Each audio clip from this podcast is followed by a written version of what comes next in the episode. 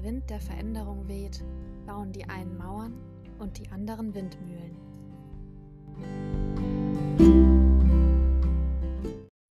Ja, wie wahrscheinlich schon viele von euch mitbekommen haben, die mir auf meinem Instagram-Account folgen, haben sich bei mir in letzter Zeit einige Veränderungen eingeschlichen. Unter anderem hauptsächlich mein Feed, der sieht nämlich nicht mehr wirklich einheitlich aus, wofür ich mich auch nicht schäme. Allerdings muss ich sagen, mir persönlich gefällt es super, aber ich habe das Gefühl, wenn man nicht so einen einheitlichen Feed hat, gehört man nicht so wirklich zur Community dazu, beziehungsweise man bekommt nicht so viel Aufmerksamkeit wie Menschen, die so einen super ästhetischen und wunderschönen Feed haben. Wer sich für meinen Feed auf Instagram interessiert, der kann ja einfach mal unter Heidelperle schauen. Ja, der Grund, äh, wieso ich überhaupt meinen Feed geändert habe, war einfach, dass mir da zu wenig Abwechslung drin war. Es war zwar ich, aber es hat noch so das gewisse etwas von meiner Persönlichkeit gefehlt. Meine Persönlichkeit ist sehr bunt, sehr vielfältig. Ich habe sehr viele Strohfeuer, das muss ich auch zugeben, und mein Feed spiegelt das mittlerweile wieder. Ich selbst bin relativ zufrieden damit. Allerdings macht es mich schon ein bisschen traurig, weil ich eben das Gefühl habe, dass man dann nicht so wirklich akzeptiert wird von der Bookstagram-Community. Und ich habe auch schon überlegt, ob ich zu diesem Thema mal einen extra Beitrag mache und auch mal einen ähm, Feed-Post hochlade, in dem ich einfach mal darüber spreche, über Akzeptanz und Toleranz auf Instagram, besonders in der Bookstagram-Blase, denn die ist sehr hoch, das muss ich sagen. Also es gibt sehr, sehr viele Menschen, die sehr tolerant sind, aber ich habe eben das Gefühl, wenn man nicht so einen einheitlichen Feed hat, dann mögen das die Leute einfach weniger. Ich schätze, diese Folge wird relativ kurz werden. Aber das ist ja auch nicht so schlimm. Was ich euch damit jedenfalls mitgeben möchte, ist, hört auf euer Herz.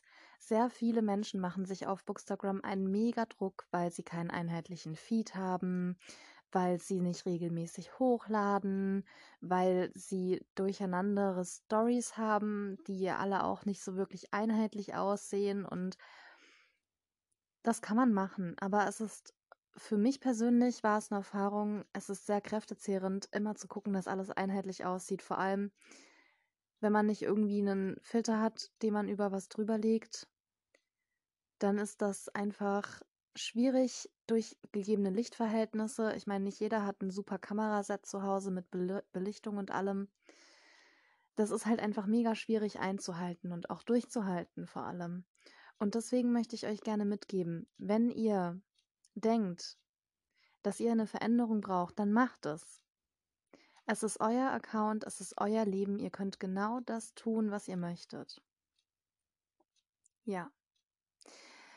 So viel zum Thema Veränderungen.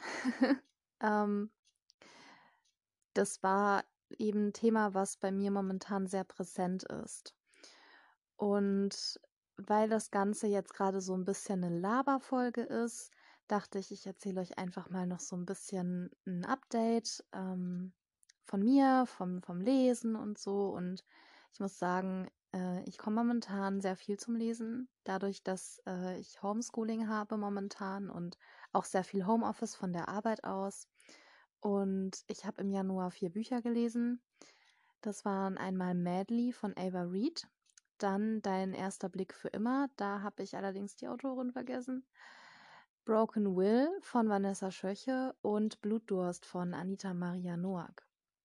Alles schöne Bücher, zu denen ich auch nochmal wahrscheinlich extra Episoden mache, vor allem zu Blutdurst, Broken Will und Dein erster Blick für immer.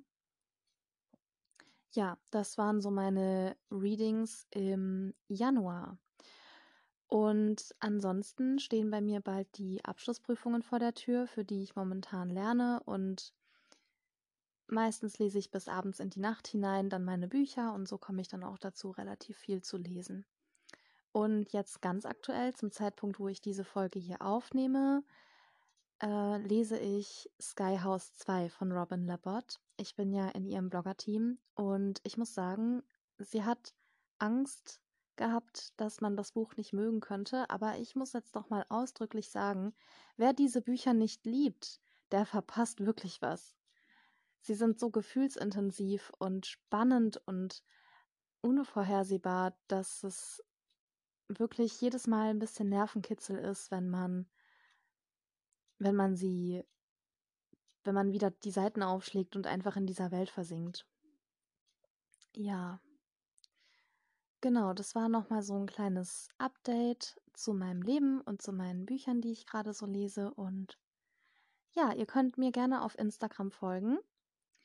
Und ja, viel mehr habe ich jetzt auch gerade gar nicht zu sagen.